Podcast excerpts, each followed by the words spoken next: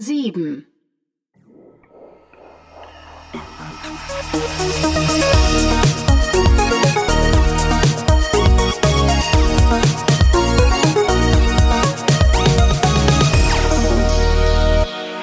Legal Bits. Hallo da draußen. Gute.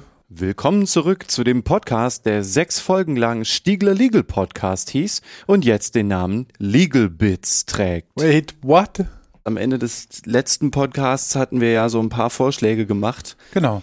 und so ganz ehrlich gesagt fand ich keinen davon so richtig spitze, aber mir war nichts Besseres eingefallen. Und dann habe ich hier in der D6 äh, Verwaltungsgeschichte da im Osthafen einen Vortrag gehalten bei den Freifunkern.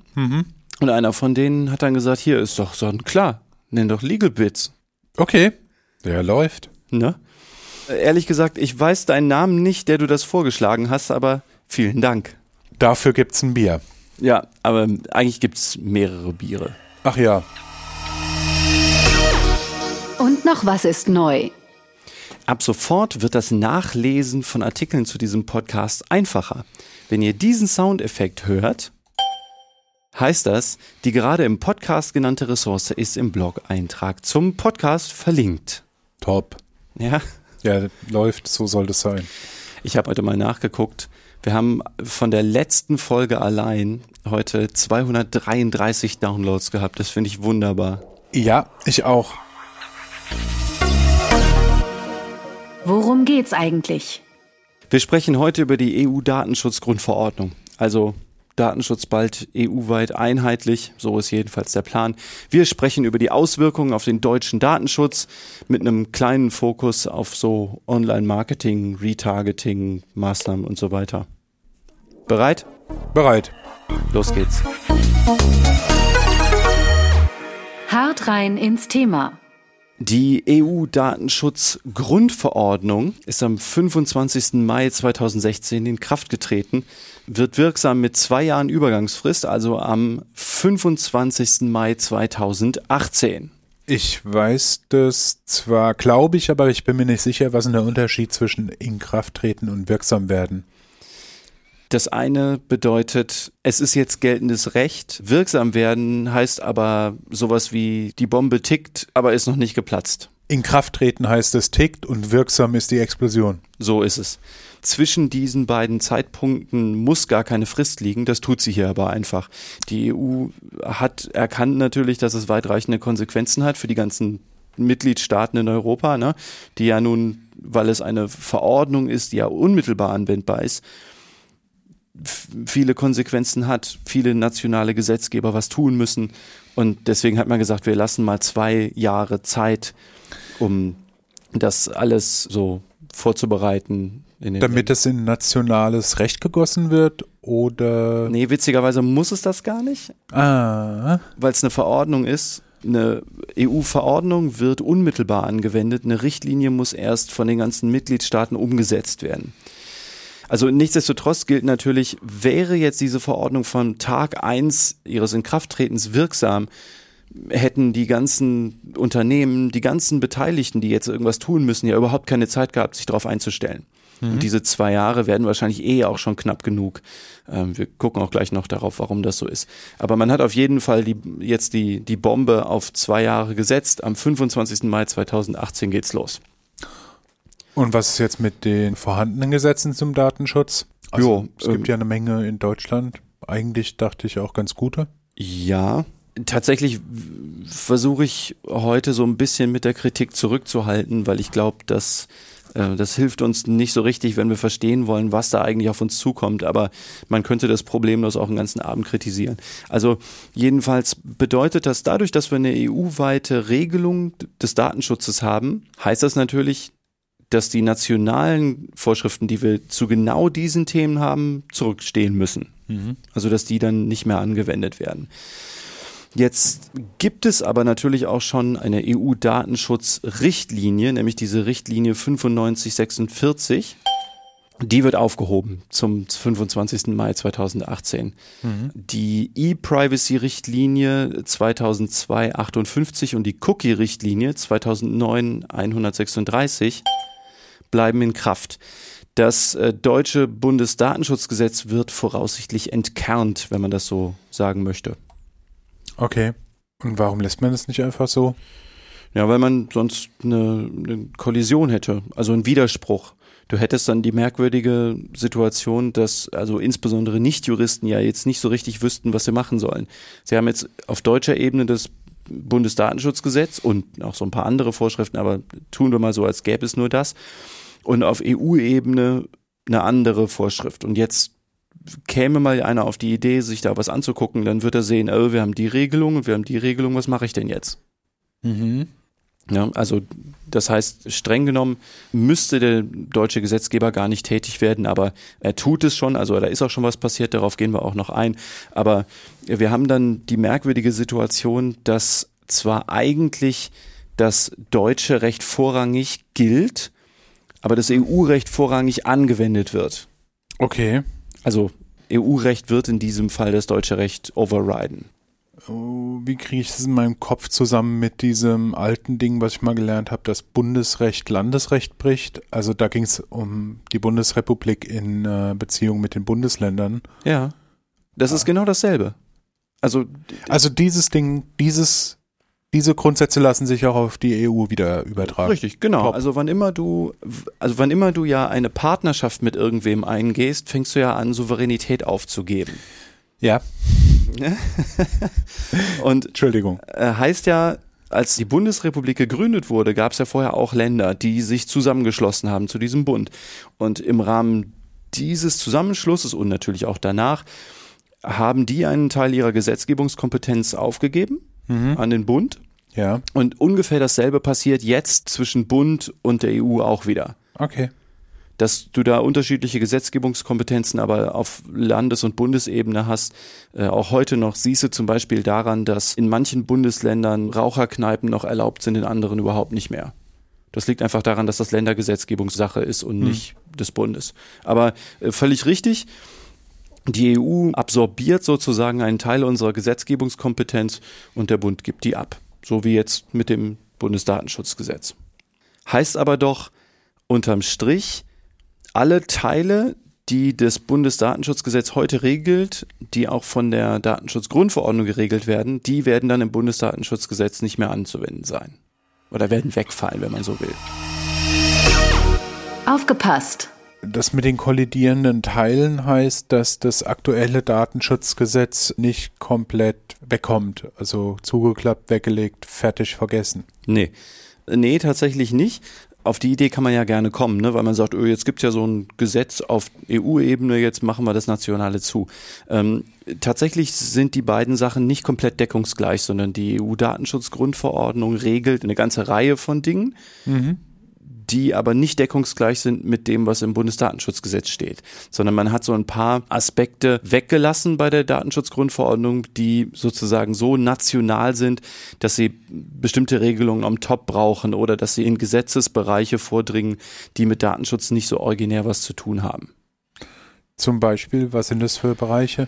Also zum Beispiel ist es die Frage, in welchen Arten von Unternehmen ein äh, Datenschutzbeauftragter bestellt werden muss. Da ist Aha. die Verordnung relativ lax, da ist das deutsche Datenschutzrecht relativ streng und es sieht im Moment auch nicht so aus, als wollte Deutschland das lockern. Also da wird es sozusagen ein Mehr geben, als die EU vorgibt. Ja, Ähm, ein weiterer Bereich ist Strafbarkeit. Also okay. ähm, wir haben zum Beispiel heute im Paragraphen 44 Bundesdatenschutzgesetz eine Strafbarkeit geregelt, die so explizit in der Verordnung nicht drin steht. Okay. Und dann gibt es auch noch so Sachen wie Arbeitnehmerdatenschutz, also Datenschutz in einem bestimmten Bereich, der eigentlich originär in diesem Fall eher aus dem Arbeitsrecht kommt. Ich vermute, da wollte die EU nicht so sehr reinragen. Oh, das heißt, die Verordnung regelt jetzt nicht den Mitarbeiterdatenschutz. Das haben ja ein paar gehofft, dass die das macht. Ja, nee, tut sie wieder nicht. Hm. Ähm, darauf hatten tatsächlich viele gehofft. Ich habe auch immer vermutet, dass das kommt deshalb, weil damals der, der ehemalige Bundesdatenschutzbeauftragte Dr. Peter Schaar ja immer sagte, da muss was passieren und dann ist aber nie was passiert und ich dachte immer, ah, okay, weil jetzt die Grundverordnung kommt, will man sich da jetzt nicht national die Finger schmutzig machen, denn wenn die Verordnung kommt und da ist was zu was drin, dann kann man von vorne anfangen. Da will man sich nicht unbeliebt machen. Okay. Und wie hat sich das Ganze entwickelt? Weil der Herr Schaar ist ja schon länger nicht mehr. Ja, bisher ist nichts dazu gekommen. Aber wenn man möchte, kann man auch gut mal auf Computer und Recht online nachsehen, wie es zu der Verordnung gekommen ist und sowas.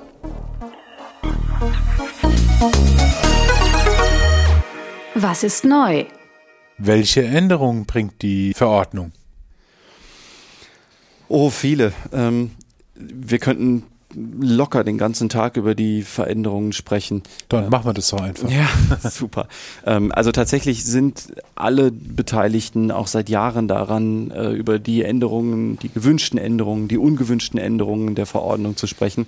Ich habe gedacht, naja, wir nehmen mal so ein paar Aspekte raus, die interessant sind und dann.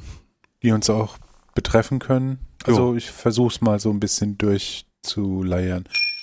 Wer muss denn die Verordnung beachten? Damit geht es tatsächlich auch schon los. Ein ganz interessantes Ding. Die Verordnung ist anwendbar, wann immer Daten von in der EU befindlichen Personen betroffen sind. Also das heißt, es ist überhaupt nicht wichtig, wo das verarbeitende Unternehmen sitzt. Okay. Und zwar auch dann nicht, wenn dieses verarbeitende Unternehmen eigentlich nur ein Auftragsverarbeiter ist. Das heißt, wenn ich für dich Daten verarbeite, mein Krempel auf Coconut Island sitzen habe, muss ich mich dran halten. Richtig. Ah. Das ist natürlich auch gerade mit Blick auf so Google und Facebook äh, mhm. interessant. Also ich glaube, gerade die beiden sind jetzt gar nicht so wahnsinnig äh, aufgeregt, dass das so ist. Einfach ja, deshalb. Die haben eh schon äh, europäische Töchter. Genau, die sind eh aufgestellt. Ähm, aber unabhängig davon mal, wer nun rechtlich gesehen verantwortlich ist. Ne? Aber ja, also auch die Großen müssen sich dran halten. Das wird aber vor allen Dingen für so eine ganze Reihe so mittelständischer Unternehmen interessant mhm. werden, die halt in den USA oder in den Gott weiß wo sitzen und Daten von EU-Bürgern verarbeiten. Aber es reicht auch, dass die Personen in der EU befindlich sind. Ne? Also die müssen da nicht ihren Wohnsitz oder so haben. Ich äh, spinne das jetzt mal ein bisschen. Der Amerikaner, der jetzt gerade mal nach Rom reist, damit er Europa in drei Tagen durch hat, der einen Service benutzt, der in den USA sitzt, ist, weil er sich in der EU befindet, in dem Moment durch dieses Datenschutzgesetz Verordnung, Verordnung geschützt? Davon gehe ich aus, ja. Denn eigentlich hat man ja faktisch auch kaum eine andere Wahl. Denn so ein Unternehmen kann ja überhaupt nicht prüfen, ob jemand irgendwo seinen Wohnsitz hat. Mhm. So, also das ist zum Beispiel schon mal neu. Und was passiert mit dem bisherigen Personenbezug? Bisher war es ja eher schwierig zu sagen, ob eine Information personenbeziehbar ist oder nicht. Ändert sich das? Ja, äh, tut hm. es. Im Datenschutz arbeiten wir ja immer mit der Frage, haben wir personenbezogene Daten oder nicht? Denn mhm. wenn nicht, ist es eh irrelevant. Ne? Dann sind wir eher so in diesem Thema äh, nicht personenbezogene Big Data, einfach irgendwas. Ne? Also es geht nicht im Datenschutz darum, alle Daten zu schützen. Ähm, es geht auch überhaupt nicht um Betriebsgeheimnisse oder so, sondern es geht eben um den Personenbezug. Mhm. Für den Personenbezug hat es auch immer schon gereicht, dass eine Information über eine natürliche Person personenbeziehbar war.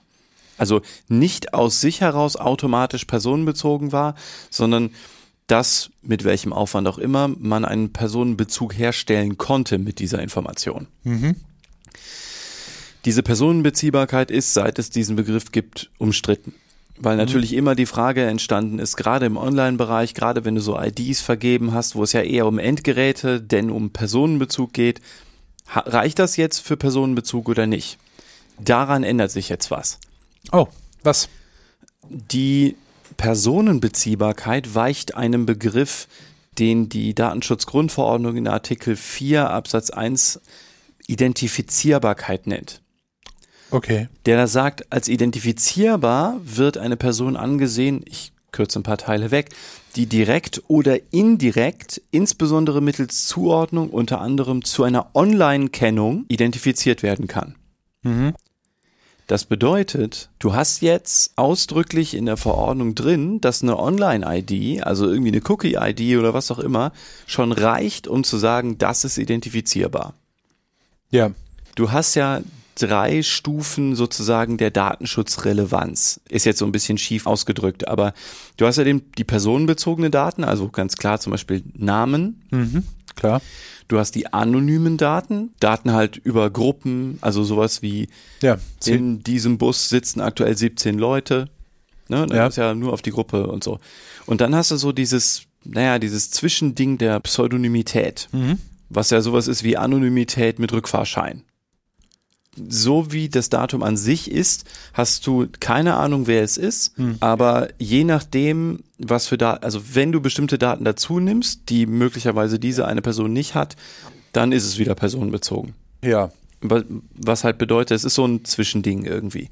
Und diese Pseudonymität gilt nach dem Artikel 4 Absatz 1 der Verordnung jetzt auch als Identifizierbarkeit. Heißt, auch bei Cookie-IDs haben wir jetzt einen Personenbezug. Und als wäre das noch nicht genug, gibt es im Erwägungsgrund 24 Satz 2 der Verordnung einen Satz, der sagt, um festzustellen, ob eine Person identifizierbar ist, sollten alle Mittel berücksichtigt werden, die nach allgemeinem Ermessen wahrscheinlich genutzt werden. Hä? Was bedeutet, wenn du dir mal anguckst, was allein dein Browser bei Online-Surfverhalten über dich sagt, Ja. wie wahrscheinlich ist es dann, dass du tatsächlich individuell ansprechbar bist? Dass du, dass ein, ein Rückschluss über deine Person möglich ist, dass ein Bezug zu dir als Einzelperson möglich ist. Ich würde sagen 100 Prozent Schon recht hoch, ne? oder mehr. Vielleicht Sorry. auch ein bisschen mehr.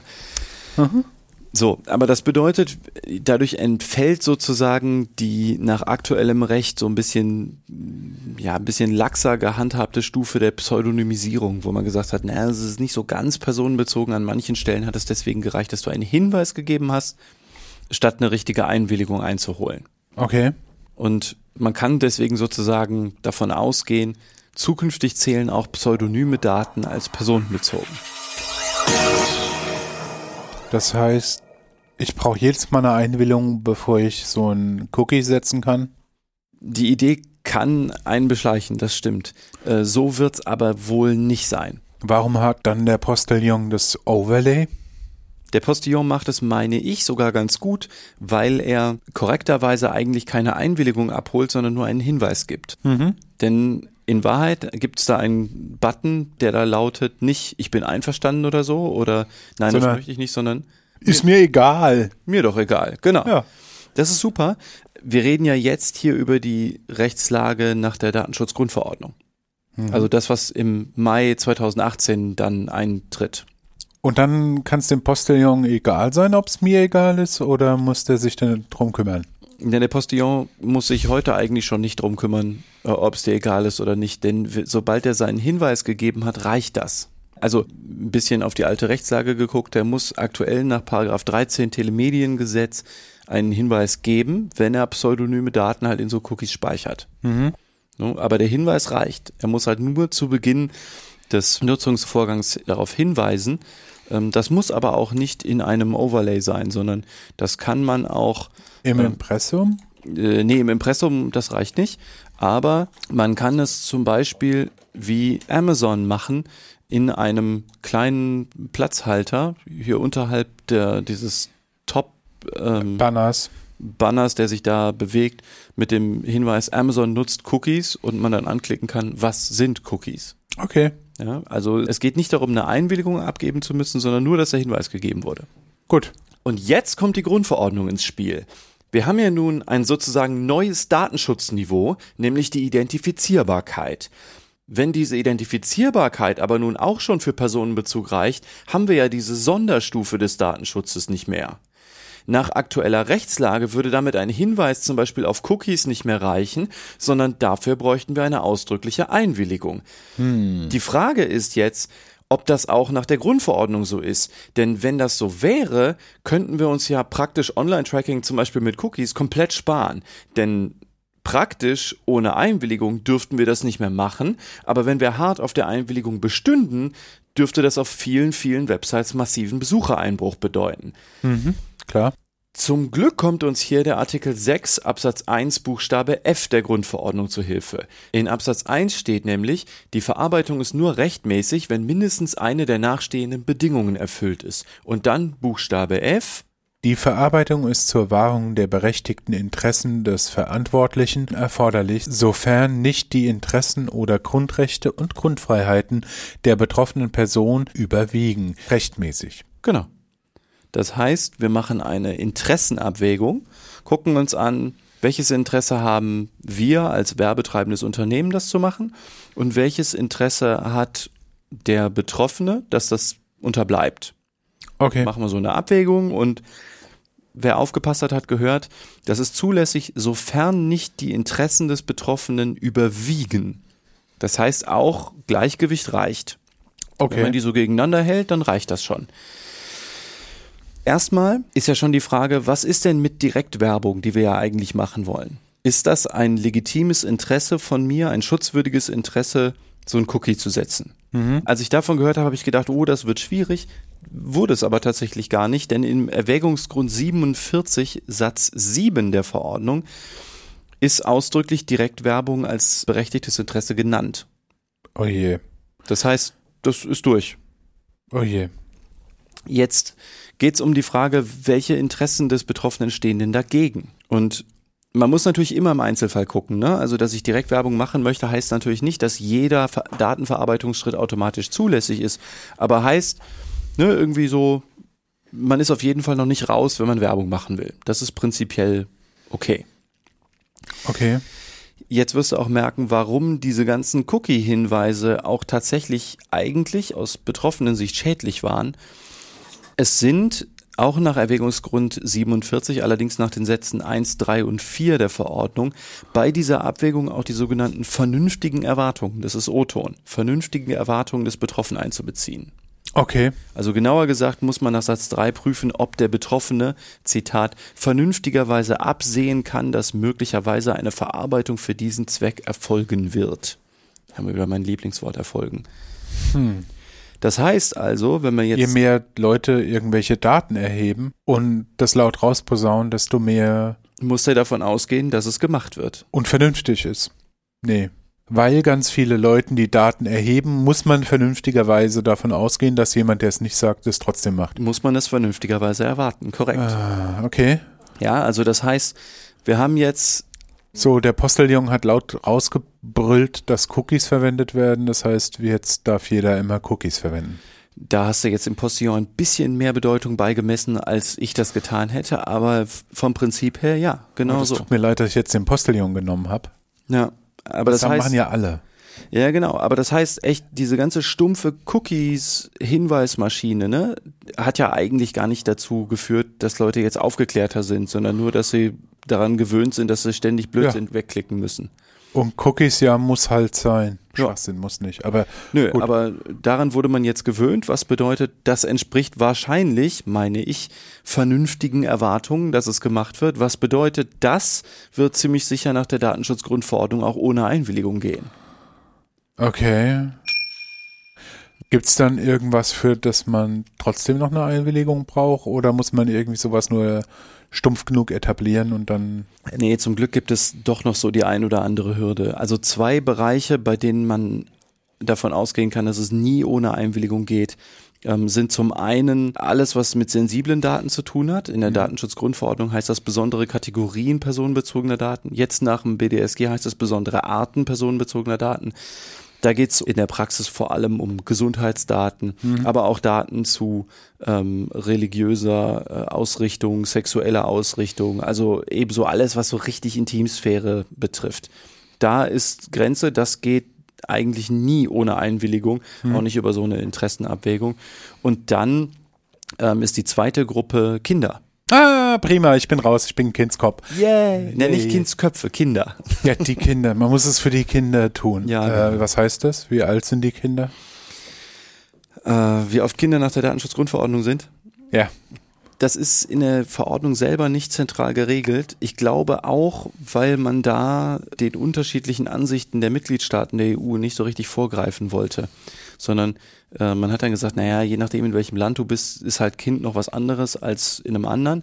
Mhm. Ähm, es gibt aber auch in der Datenschutzgrundverordnung ein paar konkrete Ansagen, was denn nun unter Kind zu verstehen ist oder welche Altersgrenzen zu beachten sind. Zum Beispiel bei der Frage, ab welchem Alter ein Kind wirksam datenschutzrechtliche Einwilligungen erklären kann. Das steht für Angebote, die sich direkt an den Minderjährigen richten in Artikel 8 Absatz 1 Satz 1 und dort wird ein Limit von 16 Jahren festgelegt. Okay. Das heißt, mit 15 keine wirksame Einwilligung. Ich muss 16 Jahre alt sein, um das äh, Angebot vom Kinderkanal wahrnehmen zu können. Wenn das über so eine App zum Beispiel läuft, das ist korrekt. Das können bis zum Alter von 16 nur die Erziehungsberechtigten tun. Ja, ich freue mich schon drauf, wenn dann die kleine Kröte ankommt und sagt, klick mal den Cookie weg. Ja, ich bin, nicht, ich bin nicht ganz sicher, ob die in dem Alter dann überhaupt versteht, dass du das tun müsstest. Ja, Gut, das, äh Aber, also die Praxisnähe kann man durchaus diskutieren. Also da ich finde es auch ein bisschen merkwürdig. Andererseits finde ich den Schutzgedanken schon ganz gut. Ja, äh, ja. Grundsätzlich ähm, ja. Dazu kommt natürlich auch noch, dass Volljährige auch nicht unbedingt besser mit ihren Daten umgehen als Minderjährige. Ne? Also würdest du mir jetzt sagen, ich gebe dir, keine Ahnung, 114 und 15-Jährige und 100 Volljährige beliebigen Alters. Ja, dann weiß ich nicht, ob die Volljährigen automatisch bessere Entscheidungen treffen würden. Äh, ich bezweifle es. Ja. Okay. Wobei, warte mal, ich bin keine 25 mehr. Äh, egal. Hm. Wie passen der Grundsatz der Datensparsamkeit und Online-Tracking by Default zusammen? Also Online-Tracking und Remarketing sind heute ja üblich und auf so Webseiten wird man absolut bei Default getrackt. Das ist einfach so. Wenn man dem nicht widerspricht, also Cookies abwehrt, wie passt das zum Grundsatz der Datensparsamkeit? Ja, natürlich eigentlich gar nicht, ne? Ah, gut. Das heißt, Online-Tracking ist illegal, rechtswidrig.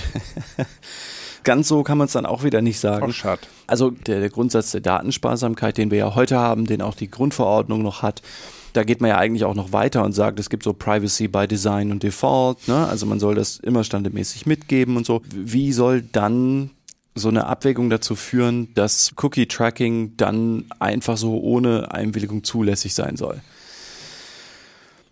Also man muss bei jedem Schritt, also auch bei dieser Abwägung, die wir besprochen haben, ja immer gucken, welche Interessen denn da betroffen sind, ist klar. Das ist nicht einfach eine carte blanche, um Cookies zu setzen, sondern es kommt halt immer darauf an, was mit diesen Cookies gemacht wird, wofür die eingesetzt werden, was da gespeichert wird, was aus den Daten gemacht wird und all sowas.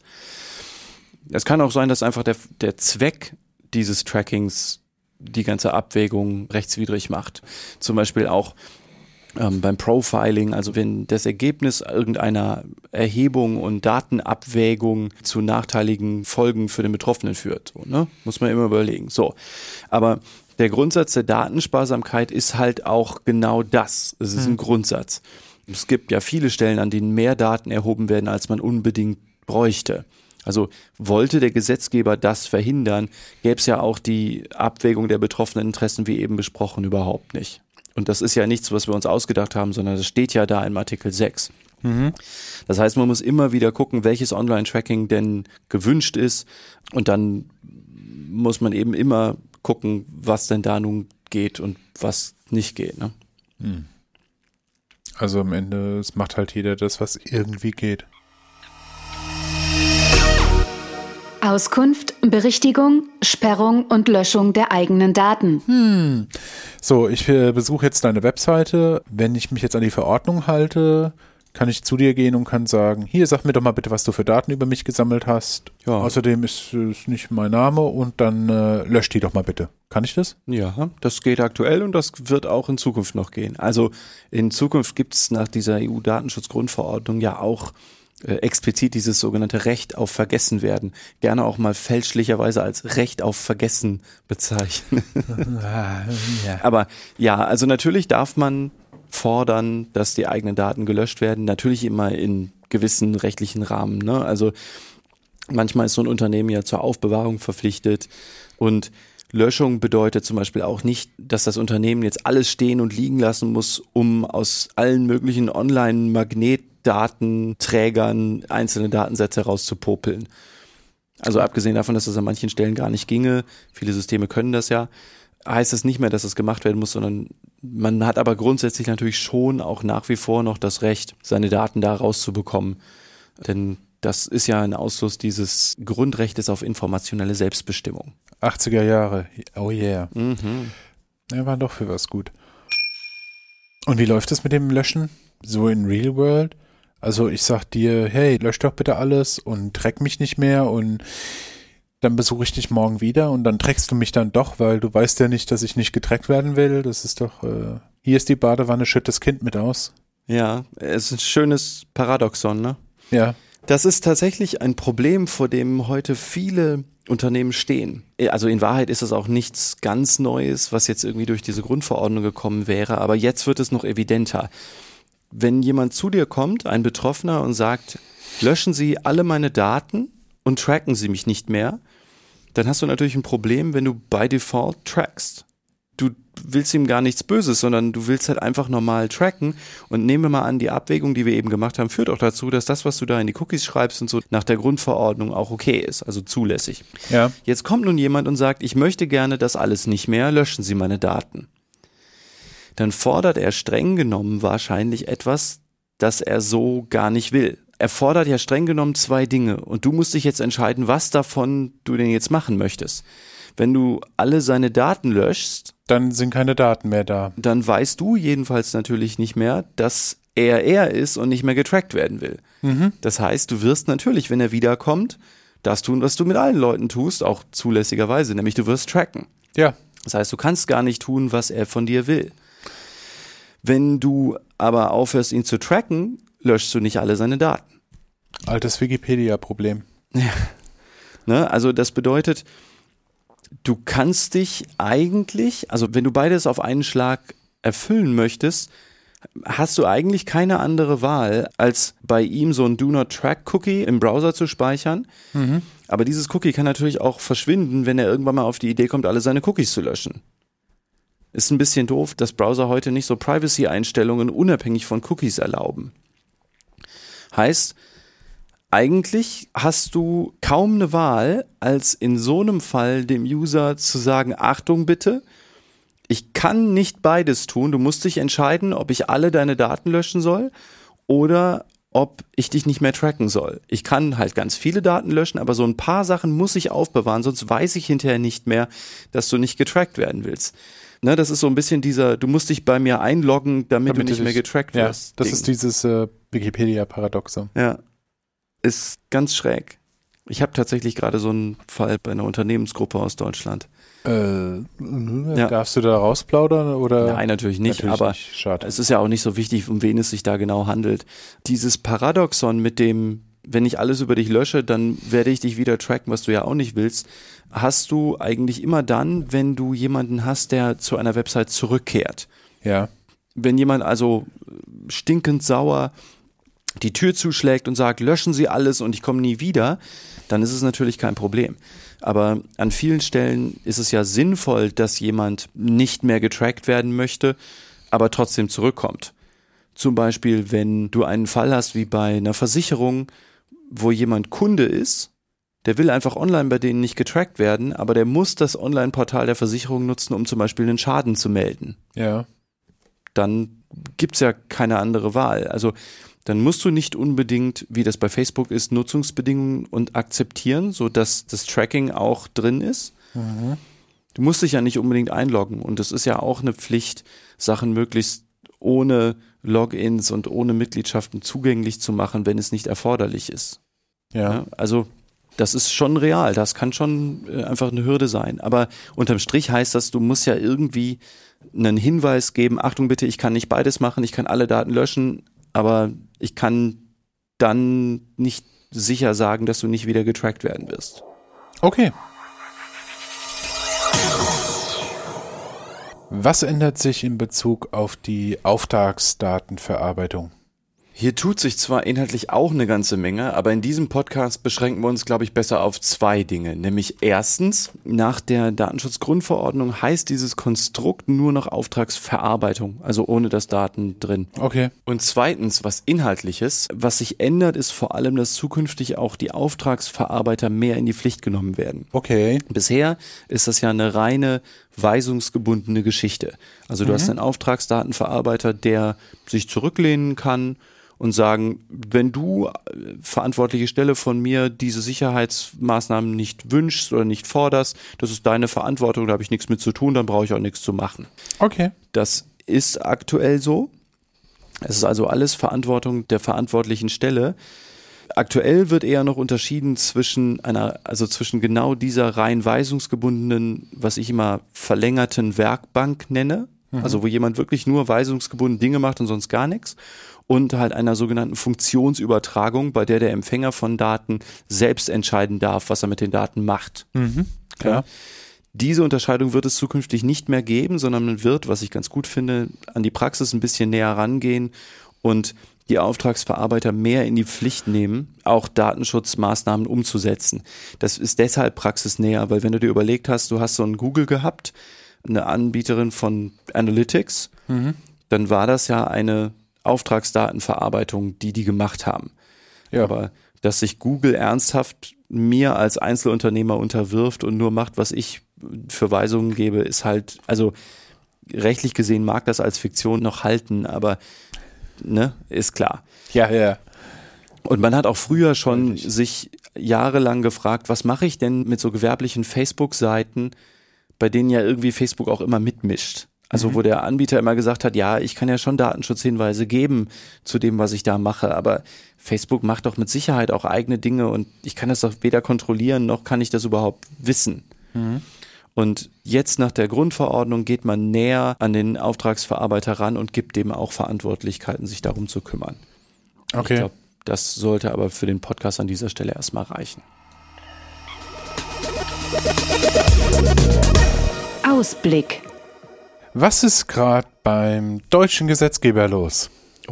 Ja. Eine ganze Menge. Es herrscht Hektik und hagelt Kritik. Das geht einfach. Der deutsche Gesetzgeber ist ja nun gehalten, was zu tun.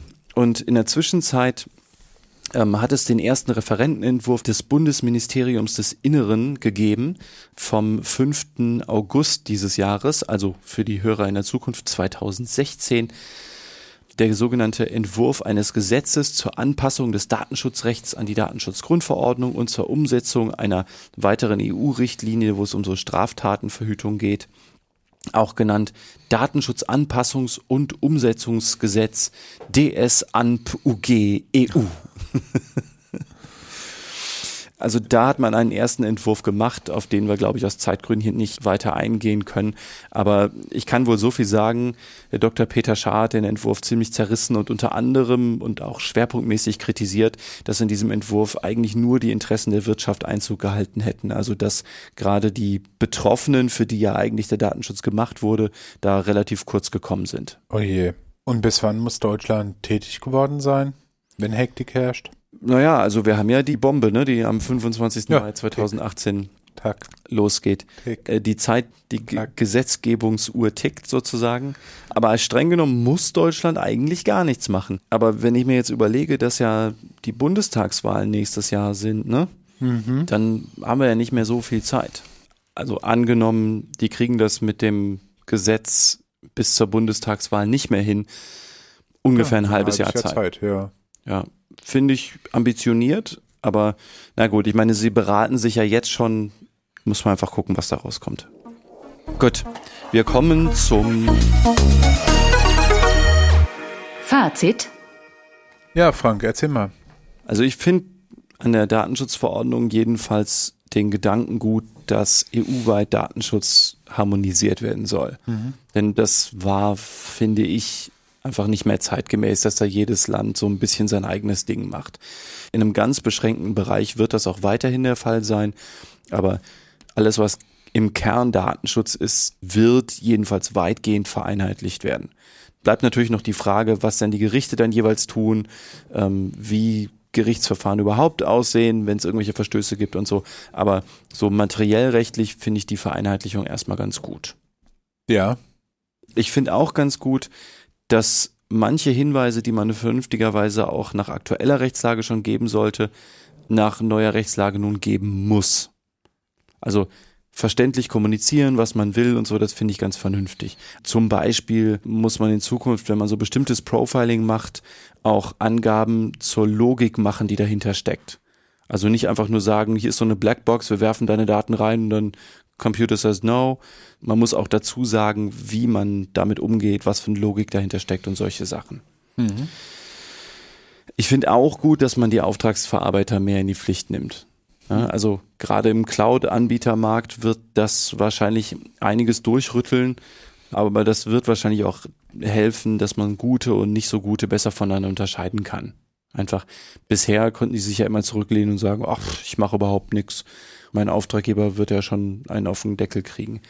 Ja, und Cloud-Dienstanbieter sind heutzutage eigentlich auch so souverän geworden an vielen Stellen, dass sie das besser wissen als ihre Kunden. Äh, ja, sollten. Also, ja, ja. Ja, also was jetzt der deutsche Gesetzgeber draus macht, müssen wir abwarten. Das hilft alles nichts. Hm. Klingt wie äh, gut gewollt. Okay. Also du bist ein bisschen niedergeschlagen. Ich merke, du magst die Datenschutzgrundverordnung nicht so richtig. Eine tiefe Zuneigung zu ihr kann ich auch ich nicht vorweisen. Ich bin skeptisch optimistisch. Ich lieg jetzt nicht da und sag so, oh mein Gott, was fehlt ihr wie damals beim Leistungsschutzrecht. Aber ich bin äh, abwartend. Äh, abwartend pessimistisch. Nee, nee, nee, nee, nee, gar nicht. Skeptisch optimistisch. Okay. Was ich ein bisschen komisch finde und was mir fehlt, ist, dass da keinerlei Sanktionierung drin ist. Oh, oh ja, ihr dürft es nicht, aber das ist. Äh, oh, das, äh, das ist überhaupt nicht so. Aufgepasst! Die Grundverordnung sieht zwar keine Strafbarkeit vor, wie der Paragraph 44 BDSG das tut, aber Bußgelder gibt's weiterhin und die werden sogar drastisch angehoben. Hm. Das sind zwei völlig verschiedene Paar Schuhe. Okay. Als den Datenschutz verletzendes Unternehmen kannst du zukünftig je nach Verletzung etwas unterschiedlich, aber maximal 20 Millionen Euro oder 4% des weltweiten Jahresumsatz an Bußgeld aufgebrummt bekommen, je nachdem, was höher ist. Ach ja. Während des bisher nach dem deutschen Datenschutz ähm, ja total verschwindend gering war. Ja, Pillepalle. Es war wirklich Portokasse. Also mhm. ähm, die Bußgelder werden dramatisch angezogen, das ist so. Ähm, allerdings wird man dann auch immer noch absehen müssen. Wann die mal verhängt werden. Genau, wann und in welcher Höhe sie verhängt werden und wie dabei welche Faktoren gewichtet werden. Bevor so ein Bußgeld verhängt wird, werden ja allerlei Faktoren betrachtet. Zum Beispiel die Art und Schwere des Verstoßes, Vorsatz spielt eine Rolle, die Maßnahmen, die man zur Vermeidung getroffen hat, auch, die Kategorien der betroffenen Daten und so weiter und so weiter. Es muss also schon auch nach der Grundverordnung einiges passieren, bevor ein Maximalbußgeld verhängt wird. Aber geben tut's die schon noch. Wir können in diesem Podcast auch auf manch andere Vorschriften nicht eingehen, aber wenn du noch eine Daumenschraube haben willst, die man nun jedenfalls in dieser Form neu eingeführt hat, dann schauen wir mal auf den Artikel 33 der Verordnung, in dem die Meldepflicht für Datenschutzverstöße geregelt ist. Danach hat man ja bei Datenschutzverletzungen eine 72-Stunden-Frist, um Verletzungen der Datenschutzaufsichtsbehörde zu melden. Mein Verständnis ist, tatsächlich, dass das halt auch einen gewaltigen Druck aufbaut, dass ich, wenn ich verantwortungsbewusst bin, das Leck innerhalb von 72 Stunden geschlossen haben muss. Ähm, Schafft man das immer? Ich weiß nicht. Äh, Moment, da ist ein Missverständnis.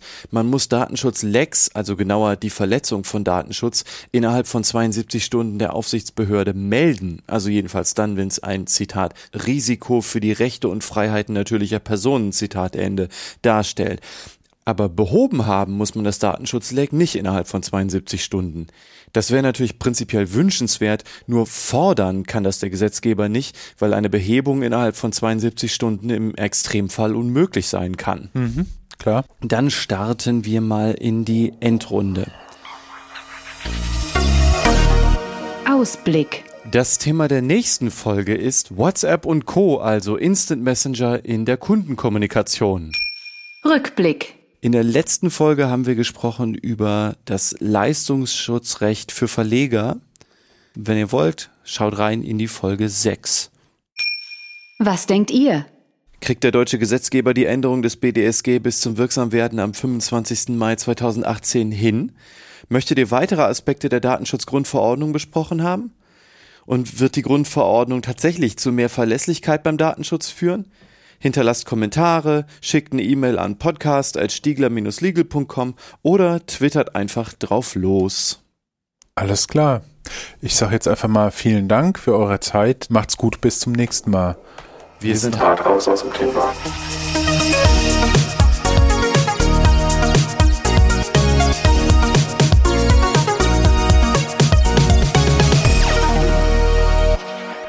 Legal Bits